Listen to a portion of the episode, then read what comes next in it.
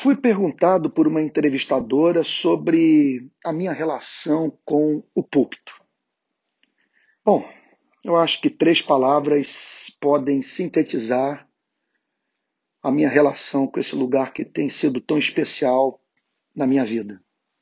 Primeiro, privilégio.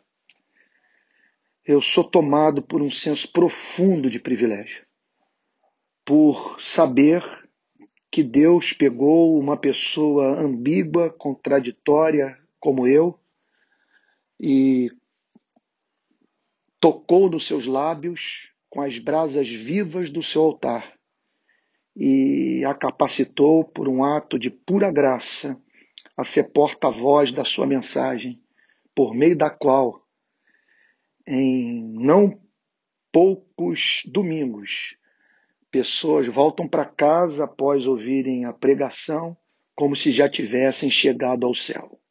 Isso não tem preço.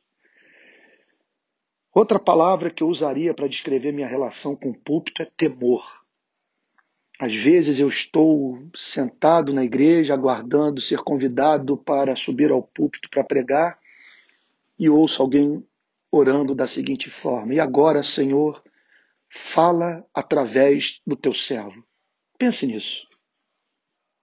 O Criador de Andrômeda, da Via Láctea, do sistema solar, o eterno, o soberano, aquele que é luz. Meu Deus, falando através do mortal e pessoas com essa expectativa. E vindo de casa, sabe, se dirigindo para a igreja, pelo caminho, dizendo: Senhor, falando para Deus, fala através hoje da boca do teu servo. Eu fico petrificado. Às vezes eu olho para o púlpito, a minha vontade é de sair correndo da igreja por não me sentir qualificado por me sentir indigno para exercer é, um, uma função tão santa. Por isso que, invariavelmente, eu subo ao púlpito, ao púlpito é, como se estivesse ali pisando na cabeça da serpente. Muitas vezes essa é a imagem que me vem. Senhor, eu estou aqui agora pisando na cabeça da serpente, confiando mais na sua misericórdia do que na minha santidade é, e esperando que o Senhor me use apesar de mim. Então, se não tenho uma consciência da, da graça, esse temor me petrificaria e simplesmente eu abandonaria o ministério. Agora, associado ao senso de privilégio, de temor, o prazer. É, eu não tenho como descrever o que eu sinto naquele momento que a palavra me é passada. Aliás, eu diria que esse é um dos maiores estímulos que eu tenho para não pecar, para não trocar o direito da primogenitura por um prato de lentilhas.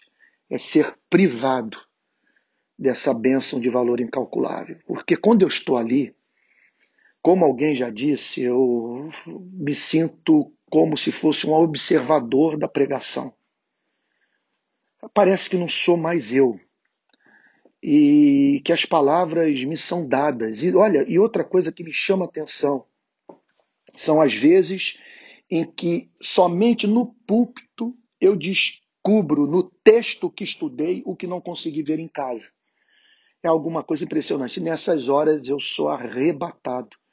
E algumas das percepções mais lindas eu recebi no ato da pregação, e é por isso que às vezes eu perco o controle do tom de voz e da emoção. Então é isso que eu diria que é onde eu me sinto mais útil, é ali. A igreja reunida e Deus, pela sua graça, me concedendo a honra de pregar o evangelho das insondáveis riquezas de Cristo.